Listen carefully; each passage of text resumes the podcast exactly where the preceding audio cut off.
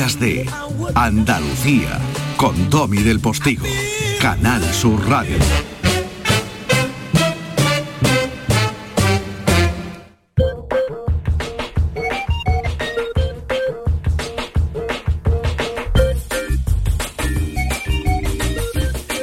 Bueno, pues 15 de la mañana y a propósito que Chanel actúa precisamente hoy. Hoy actúa en las fiestas de San Isidro en Madrid, recién aterrizada allí de Turín, de, su experiencia tremenda en el Festival de Eurovisión de anoche. Así que precisamente hoy actúa en, San Isidro, porque hoy es 15 de mayo y el 15 de mayo es el día de San Isidro Labrador.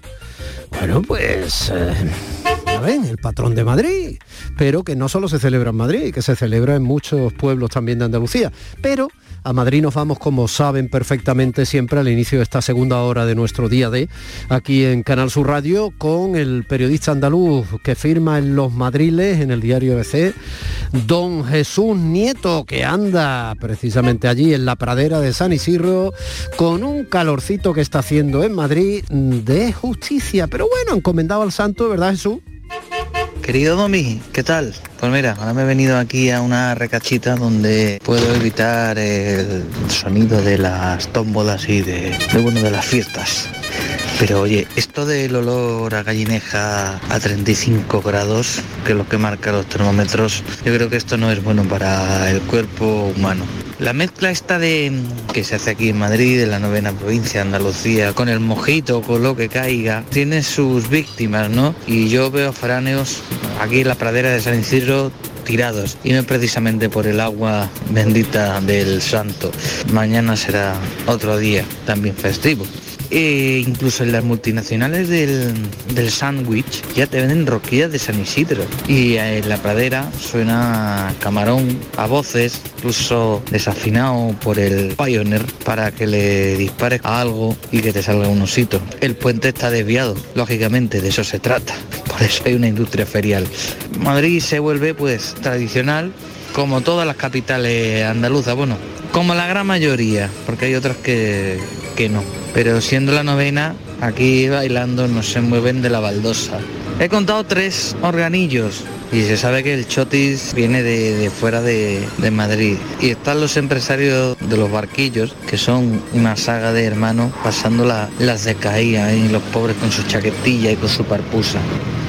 Aquí hace calor como para destetar descarriados, que diría Camilo José Cela. La capital de Andalucía celebra a San Isidro, santo que tampoco es que, como dicen los castizos, la mangara mucho, que se moviera mucho y por eso nos representa tantos. Un abrazo, querido Domingo.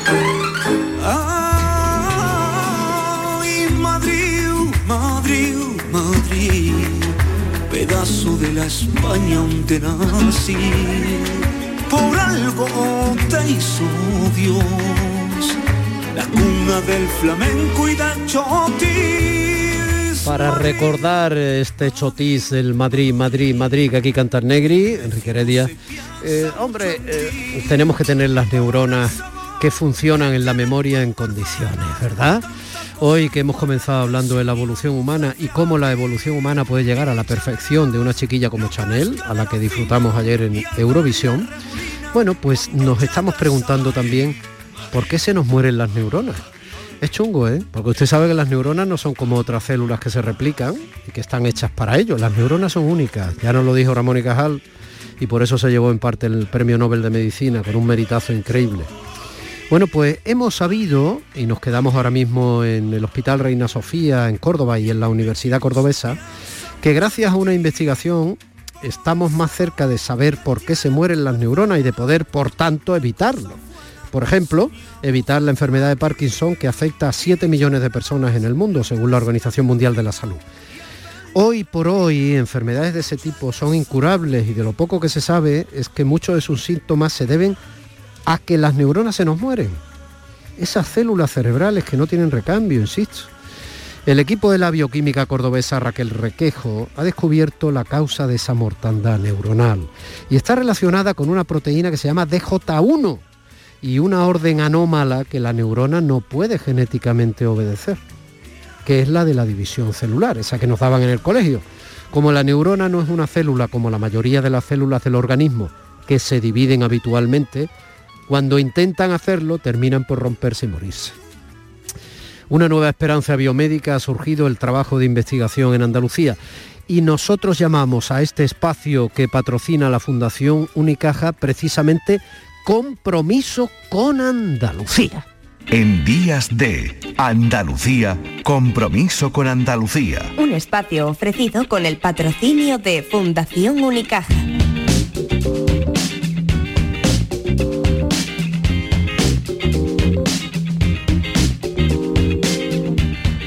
Y es el momento de que yo les comente algo que está siendo comentado en estos días, porque obviamente estas son las cosas que debiéramos comentar y no tantas otras que son sencillamente cosas interesadas, pero no necesariamente interesantes. Una investigación de la Universidad de Córdoba desvela una de las razones por las que mueren neuronas. Las desvela en concreto fijándose en la enfermedad de Parkinson, pero supongo yo que el hecho de saber por qué se mueren las neuronas puede servirnos no solo en el caso del Parkinson, ¿no? Mi querida bioquímica Raquel Requejo Aguilar, es un placer tenerla del otro lado. Buenos días. Buenos días, muchas gracias. A ti, Raquel, eh, bueno, eh, estás, eh, tú eres profesora de la Universidad de Córdoba, eres investigadora, estás en eso que llamamos el INIBI, que es el Instituto de Bioquímica, por ahí está el Instituto Maimónide, el Hospital Reina Sofía, en fin, el currículum está más que acreditado y tu sonrisa se puede ver en todas las, eh, en todas las redes sociales y en las páginas de internet que hablan de ti. Esa sonrisa eh, es una sonrisa justificada, quiero decir. Eh, este descubrimiento, si lo podemos llamar así, o el resultado de esta investigación en ratones, ¿merece esa sonrisa? Hombre, por supuesto. La verdad que esta es la parte, la parte bonita del trabajo que, que hacemos que se lleva muchísimas horas, pero al final tiene el reconocimiento cuando somos capaces de dar, aunque sea un, pasito pequeño, en el avance de la mejora de la calidad de vida de muchas personas que por desgracia pues, pues sufren enfermedades de tipo neurodegenerativo en las que se producen esa, esa pérdida de neuronas que luego tiene las consecuencias que todos conocemos. Las consecuencias que todos conocemos son eh, una degeneración neurovegetativa, para entendernos, ¿no? O sea, vamos perdiendo poco a poco posibilidades. En el caso de la enfermedad...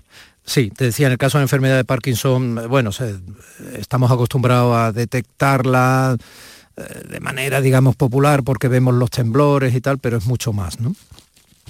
exactamente, o sea, afecta a, todas a, todos los, a todos los ámbitos de la vida de la persona. Lo más evidente, efectivamente, es esa descoordinación en los movimientos, pero luego al final esas personas también tienen una, una degeneración cognitiva y que afecta a muchas otras cosas y a todas sus funciones vitales finalmente. Raquel, eh, juguemos a los barcos. Si yo te digo DJ1, ¿tú me dices hundido? si, yo, si tú me dices DJ1, te digo tocado. Ya sea, es una de las proteínas que está relacionada con el desarrollo de la enfermedad, pero parece que juega un papel bastante, bastante central. Hmm. Entonces, yo creo que es un tocado mm, que es un avance en que al final acabe siendo hundido.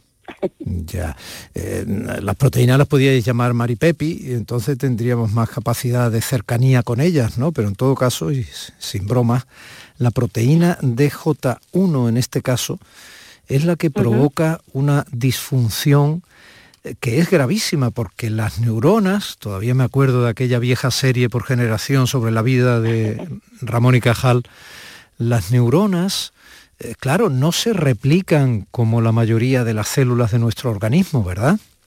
Eso es, las células, las neuronas son eh, unas células que no, no son capaces de dividirse, es decir, cuando nosotros en nuestro desarrollo cuando llegamos al estado adulto, pues tenemos las neuronas que tenemos y, cuando y las que se pierden se pierden. No, no, no, tienen capacidad de regeneración como otro tipo de células que tenemos en el cuerpo. Hmm.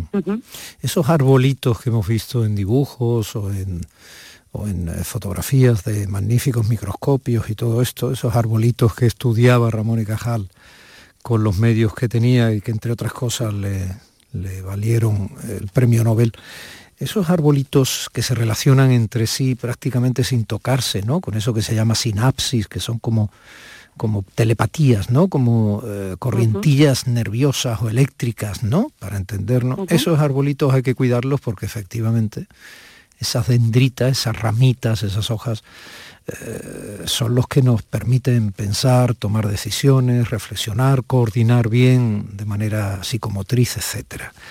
Luego, la muerte de cada uno de esos arbolitos eh, es eh, muchísimo más grave, entiendo, que la muerte de una célula epitelial, ¿no?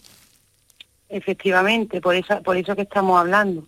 Porque cuando uno, por ejemplo, se hace una herida, para entendernos, eh, el tejido al final acaba regenerándose y esa herida acaba sanando y, al final, pues si acaso lo que tenemos una pequeña cicatriz.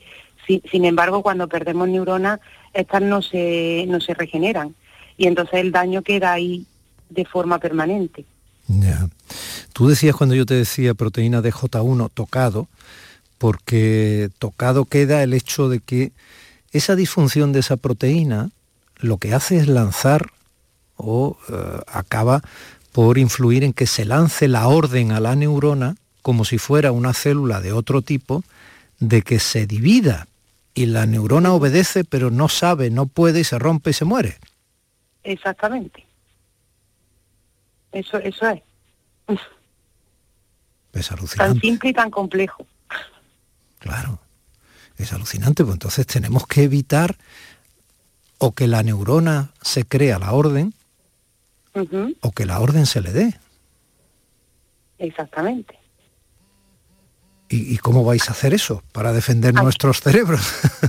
Bueno, aquí lo importante es que se ha abierto una nueva vía que, puede dar lugar al desarrollo de, nuevas terapias. El problema al final con este tipo de, patología, en concreto con la enfermedad de Parkinson, es que no existe ningún tratamiento que funcione. Hmm. Lo único que se puede hacer un poco es frenar, frenar es que esa, esa enfermedad vaya a más. Pero, pero tratamientos como tal para, para revertirla o para que no, o sea, se puede ralentizar, digamos, pero ni siquiera parar. Entonces, este descubrimiento lo que nos abre son nuevas vías para el desarrollo de terapias y de tratamientos que resulten más efectivos, porque es verdad que hasta ahora no se había considerado que, que al final lo que ocurre es eso, un intento de división por parte de una célula que no puede dividirse. Se habían explorado otra serie de, vías o de, o de mecanismos que podrían estar involucrados en esa muerte neuronal, pero no una activación del ciclo celular, que es lo que hemos visto aquí. Entonces, pues muchos muchos compuestos que existen para evitar que se, que se active ese ciclo podrían resultar efectivos en el tratamiento y eso y eso y esos mm, compuestos no se han no se han investigado o no se han utilizado aquí. O sea, se me ocurre, por ejemplo, existen muchísimos fármacos que están desarrollados con, con el evitar que, las células tumorales se dividan. Pues igual alguno de ellos podría ser efectivo en este caso y sería cuestión de explorarlo. O sea que lo, lo, importante es que se abren nuevas vías al desarrollo de tratamiento, yo creo. Hmm. Eh, eh, eso lo llamáis eh, los científicos ciclo celular aberrante, ¿no? Sí. Me parece que está muy bien. Algunas veces no se entienden las cosas, pero esta queda clarita, ¿no? Es un ciclo celular, pero aberrante, o sea, que no debiera producirse, que está mal hecho, ¿no? Que está mal producido, que está innecesariamente inducido, ¿no? Efectivamente. Claro, y esa enfermedad neurodegenerativa y la ausencia de esa proteína DJ1, eso ha sido descrito por primera vez en este estudio que habéis hecho en la Universidad de Córdoba. No, vamos a ver, el que esta proteína está relacionada con la con el desarrollo del Parkinson se sabe desde hace ya mucho tiempo. Sí. Lo la novedad es que eh, se ha identificado la vía por la cual eh, esta proteína puede inducir esa entrada en el ciclo celular de las neuronas. ¿Vale? Sí. O sea, eso no, no, no se sabía que esta proteína estaba implicada en esa activación del ciclo. ¿Y qué, es, y qué provocaba exactamente? ¿Por qué se producía la muerte de la neurona? ¿no? Y ahora sabemos que se produce la muerte por eso, por su intento infructuoso, porque es imposible, por definición, de dividirse. Eso es. Bueno, ¿y, ¿y, eso es por, por ausencia de la proteína o por qué es? Claro, eso eh, eso lo, provoca la ausencia de esta de esta proteína. Y no, vale, y no podemos no podemos meterle proteína a la neurona. Mm, bueno, también sería otra opción, sí, sí. Lo que pasa es que eso es un poco más, más complejo. Eso de, a ver, se puede hacer y de hecho se está estudiando ahora vamos, existen muchísimas técnicas novedosas. Yo, por ejemplo, ahora estamos desarrollando el uso de nanopartículas para, para mm, introducir de forma dirigida eh, proteínas o, fármacos eh, dirigidos a células concretas. El problema es que cuando es que mm, las proteínas, dependiendo de las células, tienen efectos eh, distintos. Entonces, esta proteína en concreto eh, también se ha relacionado con el desarrollo de tumores. Entonces, si nosotros administramos esta proteína así de forma general a una persona, por ejemplo, para entendernos, a lo mejor en el caso de las neuronas conseguimos una mejora, pero a lo mejor también estamos provocando unos efectos que no sean deseables en otros tipos de células. Hay que, hay que, investigar mucho, Raquel, hay que investigar mucho. Está claro que cuando Claro, eh, cuando eh, afectamos el delicadísimo equilibrio de la existencia, ¿no? pues, pues, se pueden producir, claro, lo que puede eh, solucionar algo, pues puede producir consecuencias en otro aspecto que pueden ser peores. ¿no? Es todo muy, muy delicado y por eso la investigación es tan importante y llegar en la medida de lo posible al final de las cosas, ¿no? Pues no sé, es que es apasionante. es apasionante, Raquel. Y, a mí me encanta mi trabajo. ¿eh? Se te nota, se te nota. Se te nota y es necesario que tengamos científicos que se entreguen y que efectivamente se sientan muy motivados y que tengan mucha vocación, ¿no? Por tratar de llegar a descubrimientos que puedan mejorar la vida de todos, porque no se trata tanto de evitar la muerte, muchos me decían, pero si es que de algo hay que morir, no, no se trata de eso. Se trata de eh, que lleguemos a ese momento de la muerte con la mayor calidad de vida posible, ¿verdad? Efectivamente, se trata de mejorar la calidad de vida de las personas. Pues ha sido un placer conocerte. Pues igualmente, ¿eh? encantada de haber estado este ratito con, contigo. Pues ánimo, enhorabuena por el descubrimiento y a seguir investigando. Estamos en vuestras manos y muchas veces no se os da el valor eh, y la importancia que evidentemente tiene vuestro esfuerzo y vuestra vocación. Un beso, Raquel, gracias. Venga, un abrazo, muchas gracias a vosotros.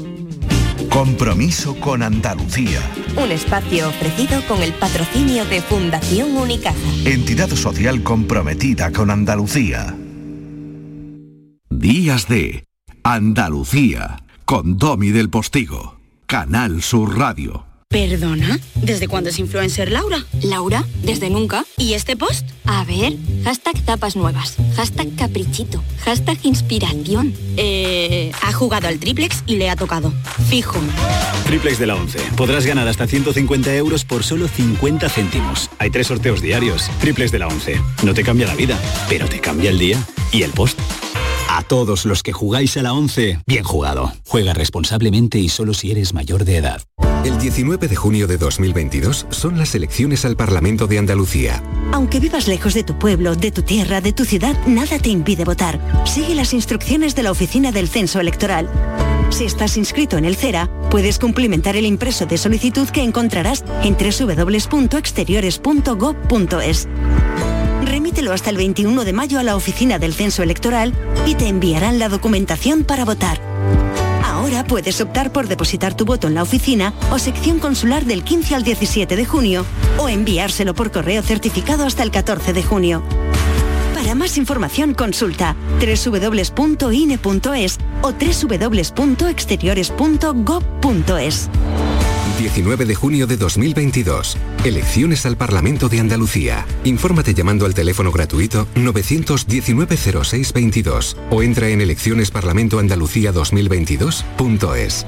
Junta de Andalucía. Canal Sur, la radio de Andalucía desde Sevilla. Vente a Dimarsa, ponte en mis manos y dile chao, dile chao, dile chao, chao, chao, empieza ya. Tu autoconsumo nuestro petróleo es el sol. Leques fotovoltaicas Dimarsa y despreocúpate de la factura de la luz. Dimarsa.es. Si necesitas un electrodoméstico, ¿por qué pagar de más en grandes superficies? Ven y paga de menos en Tiendas El Golpecito. Tus primeras marcas al mejor precio y una selección de productos con pequeños daños estéticos con descuento adicional y tres años de garantía. Tiendas El Golpecito. Ahorra hasta el 50% en tus electrodomésticos. 954 100 193 y tiendaselgolpecito.es. La mañana de Andalucía con Jesús Vigorra es tu referencia en la radio. Con la última hora del día. Toda la actualidad. La información más cercana que buscas y el mejor entretenimiento. La mañana de Andalucía con Jesús Vigorra. Contigo desde las 6 de la mañana. Quédate en Canal Sur Radio. La radio de Andalucía. Vete a dormir con una sonrisa, con el show del comandante Lara. El humor más travieso, los invitados más divertidos, las mejores versiones musicales de Calambres. El show del comandante Lara, los domingos en la medianoche después del deporte. Quédate en Canal Sur Radio, la radio de Andalucía. Días de Andalucía con Domi del Postigo, Canal Sur Radio. Y sí, ¿cómo no íbamos a hacer alguna referencia a mm, triunfo que esta vez sí se puede decir que ha sido épico, aunque ya tenemos absolutamente gastados todo tipo de calificativos factuosos, superlativos, extraordinarios y todo este tipo de cosas. Lo que ha hecho este niño que se comporta ah, como un hombre sabio, formado y maduro en la pista, Carlitos Alcaraz, claro que ha sido épico. Pero no está solo en la historia del tenis en nuestro país. Y el maestro Paco Reyero lo sabe.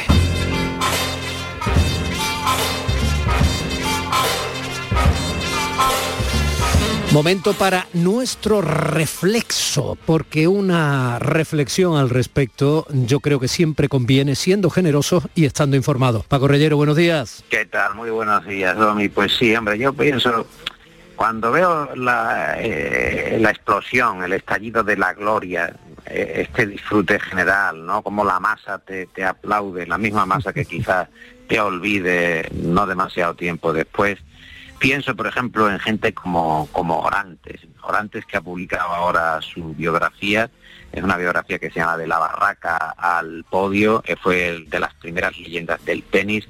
Se empezó a popularizar el tenis en los 60 en España y él empezó siquiera sin saber exactamente qué era el tenis, porque su padre los abandonó, su madre había fallecido, él es natural de Granada, acabó en una barraca del Carmelo, del Carmel de, de Barcelona, con apenas unos años empezó de una manera asistencial a ir al Club Tenis de la Salud y allí empezó a recoger pelotas. Empezó a recoger pelotas hasta que alguien se empezó a dar cuenta que Manolo Orantes, que se hacía sus propias raquetas, que trabajaba en la intimidad de sus sueños, tenía ese don del tenis. Y empezó a los 12 años como miembro de, ese club y desde entonces, bueno, pues eh, se empezó igualmente a convertir en una leyenda que claro, eh, todo lo que tú has ofrecido, los momentos que tú has entregado, que has hecho feliz a tanta gente, todo eso, ¿dónde queda? ¿no? ¿Dónde se queda todo ese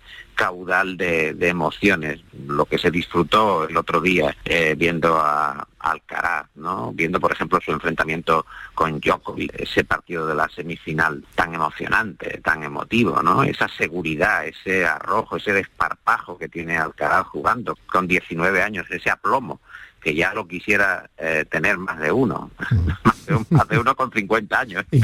Y, más ahora que estamos en campaña política prácticamente. Pero fíjate lo que era el tenis y la circunstancia de Orantes, que estaba jugando contra Anastase, una leyenda, una verdadera leyenda del tenis, y él sacó una bola de, set, Anastase sacó una bola de set, y el juez la dio por mala. Pero Orantes vio que había sido buena. Ahora esto no se puede discutir, porque como bien sabes tú y sabe la audiencia, la cámara está mapeando constantemente todo milímetro del terreno de la cancha de juego y sabe exactamente dónde ha botado la pelota, si ha botado un milímetro o menos un milímetro arriba o abajo. Pero entonces, claro, había esa posibilidad de la discusión. Bueno, Anastase se puso a discutir con, con el árbitro, Orantes se acercó a Anastase y le dijo, vuelve a lanzar la pelota que yo la echo fuera. Y de esa manera tú tienes tu punto de, de ser. Voy de cara absolutamente, te digo esto. Entonces Nastase se quedó asombrado, el juez toleró la insólita petición de Orantes y al final el partido lo acabó ganando Orantes. O sea, después de este gesto verdaderamente eh, impresionante. ¿no? Entonces, el libro se llama Orantes, de la barraca al podio, es la biografía del tenista, digo que es granadino, desde los dos años vive en Barcelona. Pues, ¿sabes dónde puede quedar todo eso? En nuestra genética, porque en otro sitio no. Hoy que hemos estado hablando al comienzo del programa Evolución Humana, eh, querido Paco, probablemente sea ese el único resquicio de pervivencia, de mantenimiento de esas emociones de eso que nosotros llamamos éxitos o derrotas, expectativas cumplidas o no cumplidas que han emocionado y han hecho sentir que la vida en ese momento, en esa hora, por ejemplo, que más o menos duró de manera aplastante el último partido del, del Máster de Madrid, ¿no? De, de, Carlito Alcaraz. De Alcaraz. Sí, ahí tiene que quedar, en el perfil genético, porque ¿qué sabemos nosotros de aquel triunfo que tuvo eludiendo el ataque de un mamut y consiguiendo el golpe certero para tener carne en la cueva durante meses de uh -huh. aquel muchachito uh, ya sapiens que se convirtió con el tiempo en el jefe de su tribu. Pues nada, no sabemos nada, o sí, o lo sabemos porque lo llevamos en nuestras propias células. Sí, puede ser que haya una memoria genética y es verdad, y también una memoria del ambiente, es decir, de que en ese momento se concitó una de, un determinado espíritu para poder eh, emprender ese tipo de gestas. Es verdad que ahora la gesta deportiva ha, ha, ha quedado como la, la, gesta más popular de nuestro tiempo, sí, pero claro, esto sí. que tú cuentas es de mucho más calado, ¿no? Estamos hablando de, de gente que se ha arrojado a la aventura, que es decir, claro. de los exploradores, de los balleneros, claro. de la gente que va al Ártico a, y que, que va sin saber ni siquiera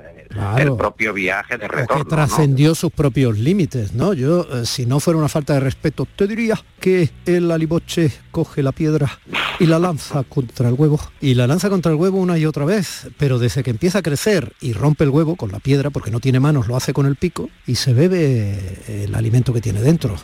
¿Por qué eso lo hace el alimoche, amigo mío? Porque un día ganó aquel partido de tenis aquel alimoche del que no se acuerda ni Dios. Te escucho esta noche, Reyero. Me parece muy bien. Pues vámonos con música y un abrazo fuerte, Domi. Música de la banda sonora Match Point, que bien traído. Un abrazo. Igualmente. Adiós.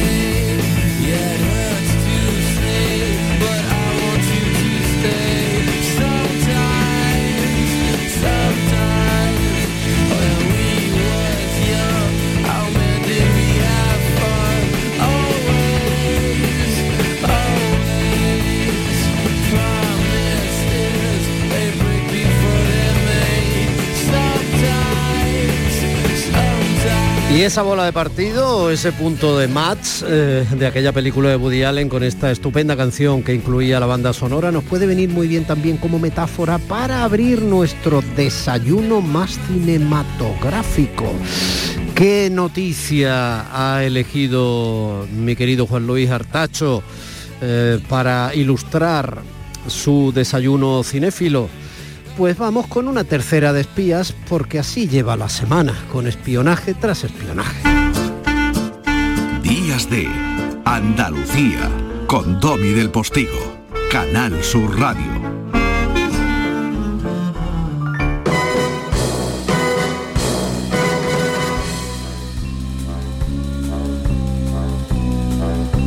Tostada con aceite y cine. Juan Lu Artacho, tienes licencia para alargar. Buenos días, Domi, ¿cómo estás? Enorme, pues, ¿y tú?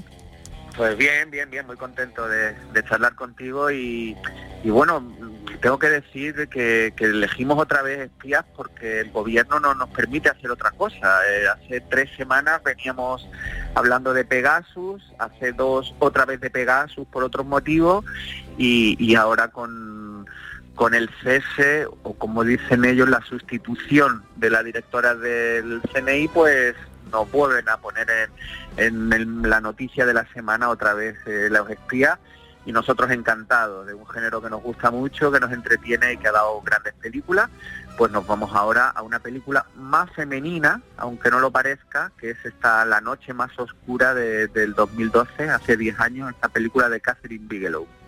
¿De verdad te crees esa historia? ¿Lo de Osama Bin Laden? Sí. ¿Qué parte te convence? Su confianza. Nos gastamos miles de millones y no estamos más cerca de vencer al enemigo. 20 detenidos reconocen esta foto. No tienes su verdadero nombre y no tienes ni idea de dónde están. Son profesionales que intentan evitar ser detectados. Eso es auténtica táctica. Tras varios años de investigación de la CIA, que incluyó torturas a prisioneros en Afganistán, y gracias sobre todo a la perseverancia y decisión del agente especial Maya, que encarna una formidable Jessica Chastain, que bella es esta mujer, ¿no? Eh, Juan Lu, además, ¿no? solvente una gran actriz y, muy hermosa, sí. Bueno, pues por fin el presidente Obama, y en esto estamos al hilo de la realidad y del puntito de interpretación de ficción de esta noche más oscura, Zero Dark Thirty, que se llamó en su título original, esta película de 2012 que dirigió Catherine Bigelow. Pues em, el presidente Obama da el visto bueno a la operación militar que acaba con la vida, nos quedamos todos impactados, lo que no estamos acostumbrados, que sencillamente se calza a uno cuando se ha dicho desde otro país que está eh, bueno, pues, eh, señalado para, con pena de muerte, el líder de Al-Qaeda. ¿no? El título, ese título Zero Dark Thirty se refiere a la hora. ¿no? Las doce y media de la madrugada, eso es del 2 de mayo de 2011, momento en el que el comando SEAL de los marines penetró en la residencia de Bin Laden en Abbottabad, en Pakistán, para dar caza al hombre hasta entonces más buscado de la historia. Te lo dejo en suerte. Sí, el, 2 de mayo del 2011 es cuando es la operación y la película es del 2012. Interesante ver cómo los americanos y Hollywood eh, tan rápidamente son capaces de, montar una historia eh, tan impactante como esta, ¿no? Y uno de los momentos cumbres de, del, de Obama, ¿no? De, la administración. Bueno, vamos a, situarnos en, Catherine Bigelow, que es eh, una directora maravillosa y decía que es una película femenina pero atípica, igual que su cine, porque es un cine lleno de testosterona y una mujer poderosa en su forma de narrar y los géneros que escoge, aparentemente más relacionados con, directores eh, masculinos. Em, recordemos que es la directora de Le llaman Body, Acero Azul, Días extraños, esta película de ciencia ficción, y El peso del agua, entre otras. Em, y tuvo muchísimo éxito y de hecho fue la primera directora ganadora del Oscar como mujer en En Tierra Hostil cuatro años antes, en 2008, arrebatándole a su ex marido James Cameron el casi cantado Oscar por, por la película Avatar. Es que así es, el culebrón es muy gordo, ¿eh? Es muy gordo. Eh, como gordo es James Cameron, que es uno de los, eh, eh, obviamente, cineastas más importantes de la historia del cine, ¿no? Aparte de más rentable. Es todo muy potente, ¿eh? entonces la historia es muy potente, muy potente. A propósito, que solo otra mujer ha vuelto a ganar el Oscar a Mejor Directora, que fue la Chloe Zhao por No Man Land. ¿eh? A, mí, a mí me parece que es una película menor, lo que pasa que ganó por el contexto y por muchas cosas, al margen de que sea una película sin duda alguna interesante. Pero bueno, ya esos son matices. Estoy, totalmente de acuerdo. Yo a mí No Man Land no, no me cuajó y su película anterior de esta chica, que se llama The Rider, es una auténtica locura, de, hmm. reflejo de la América profunda americana, mucho mejor que No Más. Hmm. Estoy de acuerdo. Pues bueno, pues volvemos a la noche más oscura que, mm, que, es impresionante como dirige, dirige Catherine Bigelow. A mí me encanta, es una película poco criticada, la película anterior también, también en Tierra Hostil, supuso nadie, no consiguió unanimidad en ese, en ese Oscar a Mejor Película y como Mejor Directora, pero a mí me gusta mucho cómo utiliza ese, esa cámara en mano cuando hace falta, parece que es un documental, pero no, es una historia dramatizada, Mm, no pone el foco eh, o la mirada o la moralina en, la temática, sino que deja que los personajes y la propia historia se vaya contando, en este caso sin patriotismo, que sería lo más fácil en una historia tan potente y tan, eh, digamos, sobre todo para los Estados Unidos, de la historia moderna, quizá la historia más potente con, eh, con el 11S o desde el 11S, y contar esto desde ese prisma casi desde la frialdad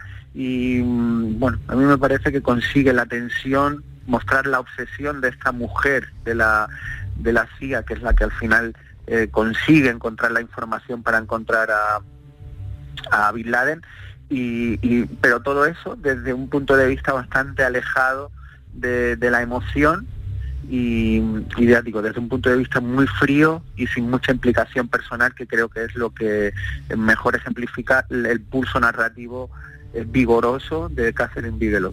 A ver, esto es de hace unos minutos, ¿vale? Ya. Recuerda, tenemos dos hombres, dos mujeres y siete niños. ¿Qué es eso? Mira, esto de aquí es un tendedero para la colada. Los hombres no se ocupan de eso. ¿Y eso de ahí arriba?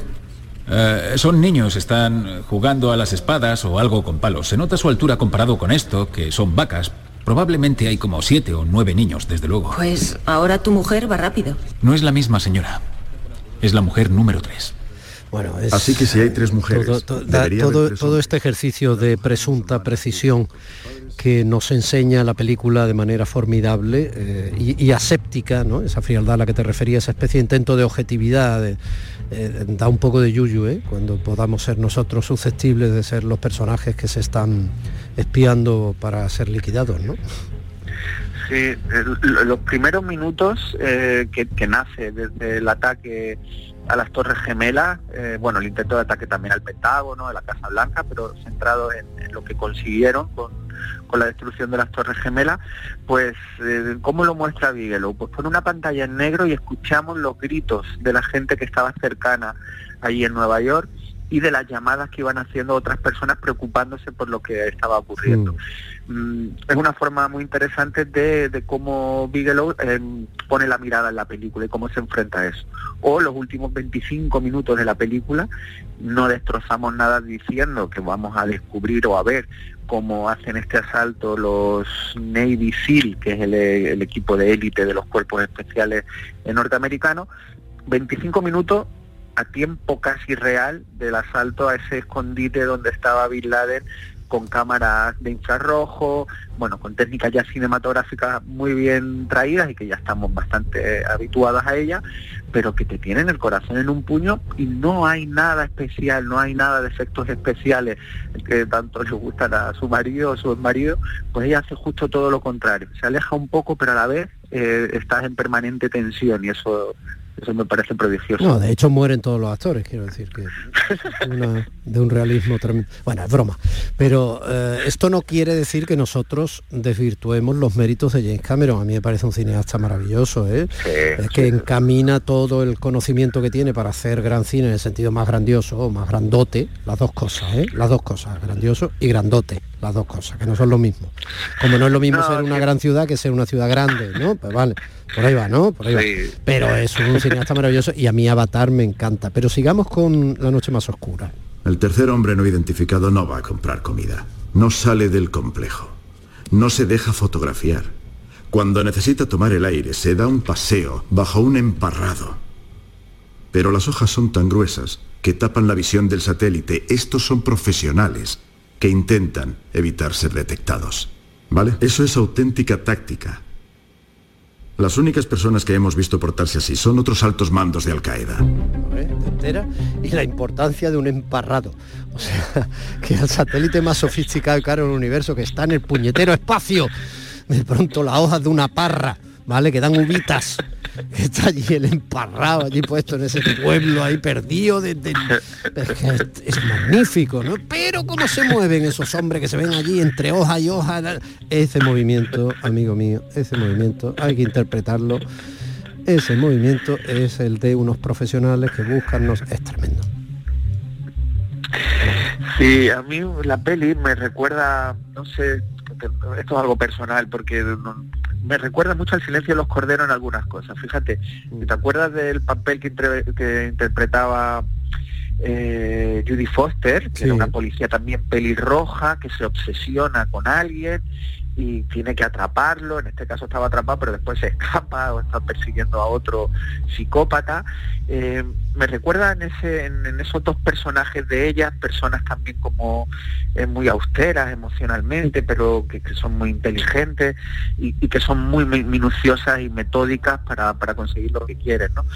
Y después, em, El silencio de los corderos me parece, y vista ya con cierta perspectiva, que es una de las grandes películas de terror de la historia, que es un thriller, pero es un thriller de terror, digo, a la altura de la semilla del diablo, o la profecía, o psicosis, incluso en ese sentido de, de, acojonarte. Y, esta peli tiene algo de eso. La noche más oscura te provoca miedo.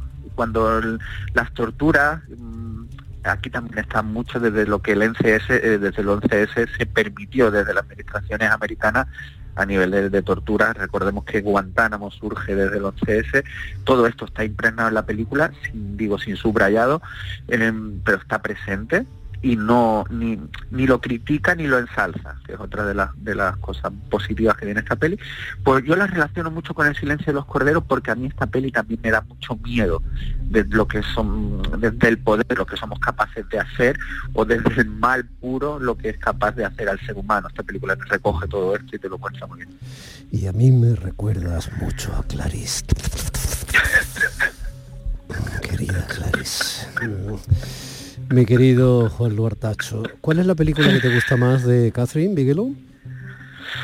Eh, a mí esta, esta es la que más me gusta. Mm. Eh, a mí en Tierra Hostil la primera vez que lo vi no, no la entendí, no le pillé el punto mm. y ya la he vuelto a ver un par de veces y esta peli la he visto como tres o cuatro tranquilamente y me, fascina. Sí, esta es mi favorita de ella. Bueno, acaba de entrar en el estudio Lourdes Galve del Postigo que está haciendo un ejercicio de iba a decir feminidad, pero ya no, ya es absurdo etiquetar eh, un gesto a, un género, a un sexo, así que digamos de, de, que era el ejercicio, Lourdes, que te estás mirando en el móvil a ver cómo vas es hoy. Que no me acordaba. Con la mascarilla puesta. No me acordaba que hoy me he pintado los ojos con rímel. Y entonces me picaba el ojo y muy bestia, he hecho raca, raca, raca, y me he dado cuenta, ah, Dios, que tienes rímel. Y me he puesto como un mapache. Y eso es lo que estaba mirando.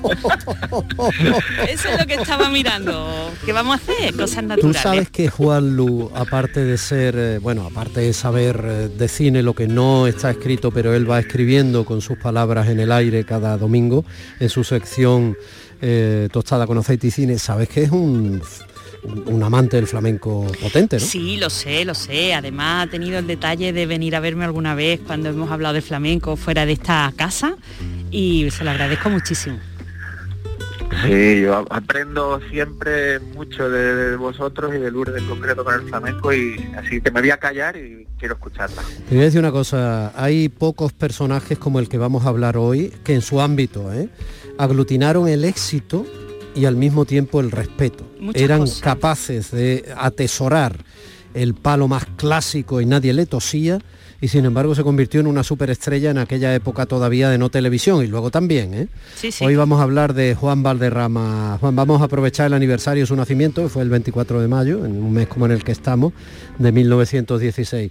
Capítulo 1 porque hay mucho que contar. Así que disfrútalo, Juan Lu pongo el sombrero del aillo y, escucho de rodillas. Un abrazo grande familia. Después de estos consejillos publicitarios, no se pierdan este paisaje humano y sonoro de uno de los más grandes, aunque era chiquitillo y tenía cara como de japonés. Un verdadero crack. Días de Andalucía con Domi del Postigo, Canal Sur Radio. El 19 de junio de 2022 son las elecciones al Parlamento de Andalucía. Si quieres votar ese día y no puedes hacerlo, adelántate y hazlo por correo. Solicita la documentación necesaria hasta el 9 de junio en cualquier oficina de correos de forma gratuita o en la web correos.es. Una vez solicitada y recibida en tu domicilio, podrás enviar tu voto por correo certificado hasta el 15 de junio de forma gratuita. 19 de junio de 2022. Elecciones al Parlamento de Andalucía. Infórmate llamando al teléfono gratuito 919-0622 o entra en eleccionesparlamentoandalucía2022.es. Junta de Andalucía.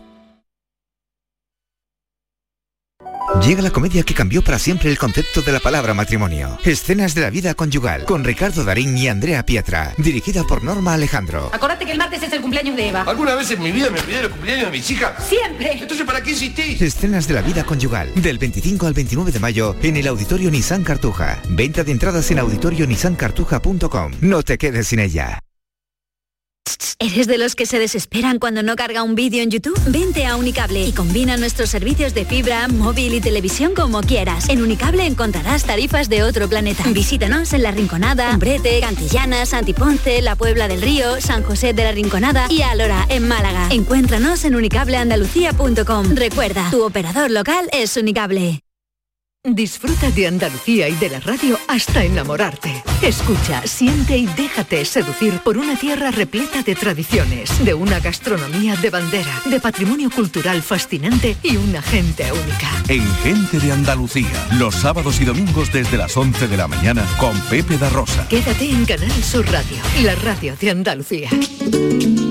Días de Andalucía con Domi del Postigo, Canal Sur Radio. Compás.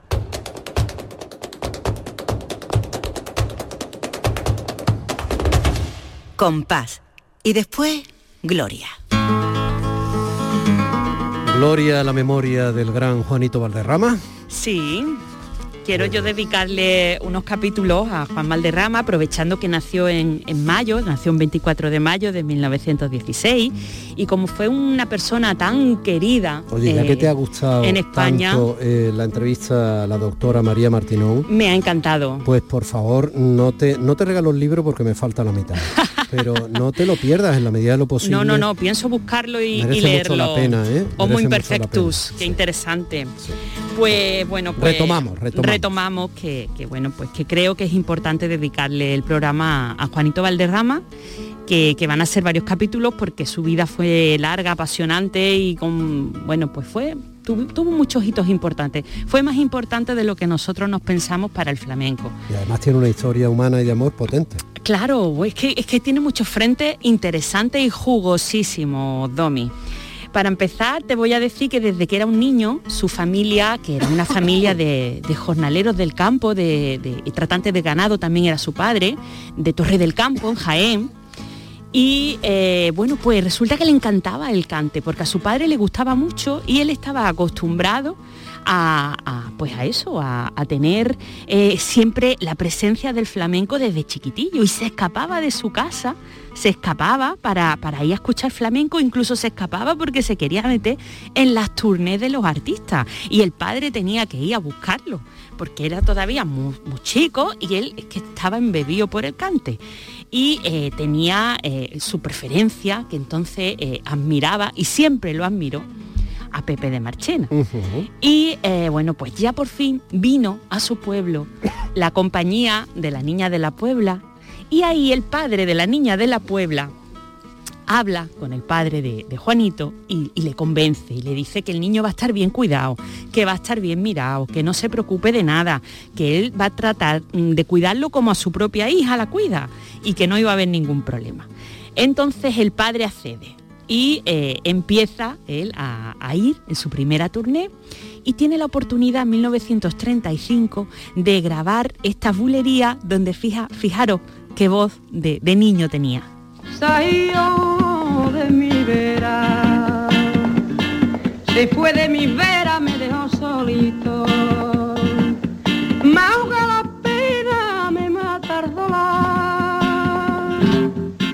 Le pedí a la Virgen para que volviera, pero mi Carmela ya nunca volvió. Y yo salí a buscarla, yo salí a buscarla, loquito perdido. Y a todo el mundo yo le pregunté. Qué vocecita, que tenía 19 años aquí. Bueno, siempre tuvo un poco vocecita. Sí, tuvo la voz fina, la ina, que es como se le llama en el flamenco. Y, pero bueno, es que aquí se le nota un poquito sí, esa voz sí. de niño, ¿no? Y esta, esta grabación es una grabación que salió a la luz posteriormente. En un principio él la graba con, con Sabica, ni más ni menos que con el maestro Sabica pero la discográfica entonces no la publica por, pues quizá porque él no era un, todavía una persona conocida. Y en los años 40, cuando él ya sí tenía una fama, entonces cuando salen a la luz estas grabaciones. Bueno, pues el caso es que eh, pues empieza, como he dicho, con, la niña de la Puebla y eh, tuvo la oportunidad de entrar también en la compañía de Pepe de Marchena, al que admiraba eh, muchísimo. Pero Pepe de Marchena... Mmm... los años 30, ¿no? Sí, exactamente. Esto que estamos escuchando es del 35. Pepe de Marchena, pues por lo visto en esta primera vez que compartían, pues no le dio su sitio. Entonces él estuvo un poco, decepcionado, ¿no? Porque además era su ídolo. Y entonces estaba un poco decepcionado. Y eh, bueno, pues graba después estos fandangos que vamos a escuchar, muy influenciado por, Pepe de Marchena, con la guitarra de Ramón Montoya, el gran Ramón Montoya, que fue su protector también en el Madrid de aquellos años.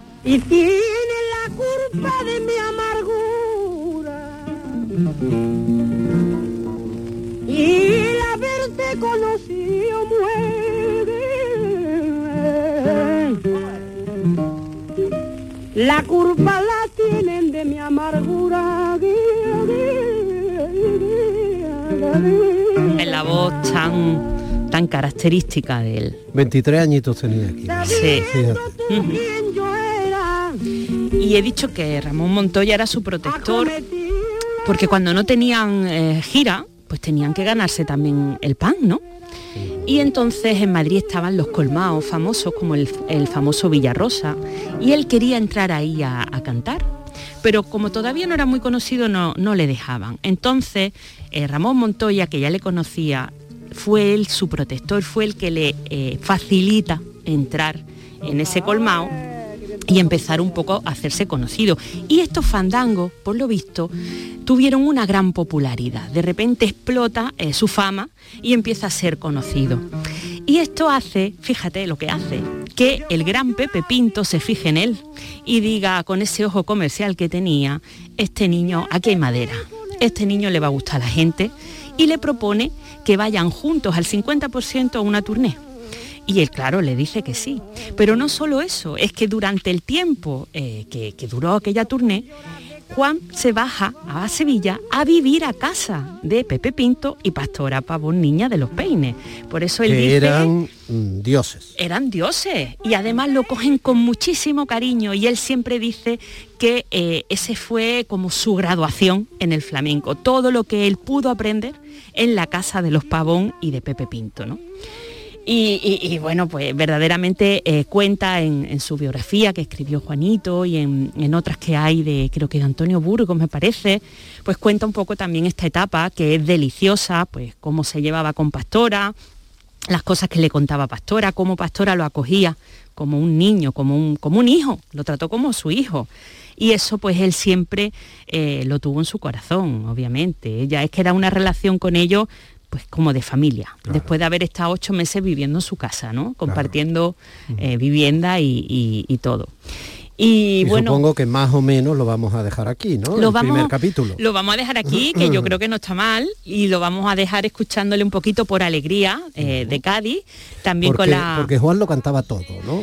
Juan lo cantaba todo, cantaba flamenco perfectamente y desde muy chico se sabía los cantes, porque es que le encantaba y se escapaba a escucharlo. Entonces era muy, muy pequeño, eh, era muy jovencito y ya se sabía todos los cantes. Y los que le faltaban por saber, los aprende en esta etapa con Pepe Pinto y Pastora Pavón Niña de los Peines. Entonces, él tenía un bagaje espectacular. Y después pues vinieron otras cosas de las que hablaremos otro día.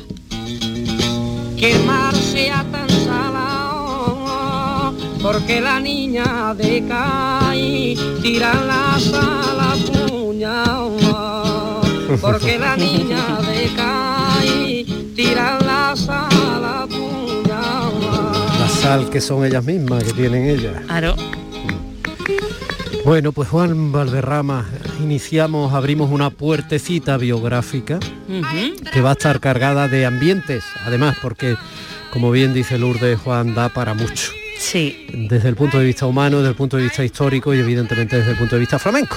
Exactamente. Bueno, nosotros vamos a tirar más para los flamencos, pero, pero todo lo tocaremos. Pero pinceladas habrá. De todo, de todo.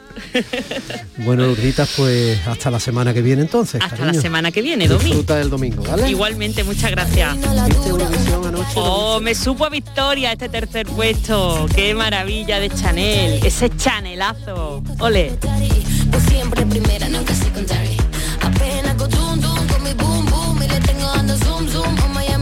El ejemplo de que la evolución humana puede llegar a puntos excelentes. Qué capacidad de sacrificio, cuánto esfuerzo, qué inteligencia y qué flexibilidad, qué físico. Qué capacidad para respirar mientras baila. ¡Wow! Y no perder nunca el tono. Se llama nivel. Estamos hablando de un espectáculo musical, evidentemente, ¿no? Lo mismo que antes hemos hablado de un esfuerzo y un éxito científico con la doctora Martinón Torres que es una de las eh, científicas como médico, como cirujana, como eh, eh, paleoantropóloga más importantes que tenemos en Europa y como todas las personas con las que hemos hablado y todos los temas que hemos tratado en esta edición de hoy, la segunda de este fin de semana de mayo. Estamos en la mitad de mayo, familia, de 2022 en nuestros días de Andalucía. Domi del Postigo en Días de Andalucía. Y de la mami nos vamos al papi, porque el enorme Pepe da Rosa es quien coge ahora mismo el relevo de las mañanas de Canal Sur Radio en estos fines de semana. Familia, qué suerte, se quedan con gente de Andalucía. Un besito también para la princesa Anita Carvajal. Gracias. Y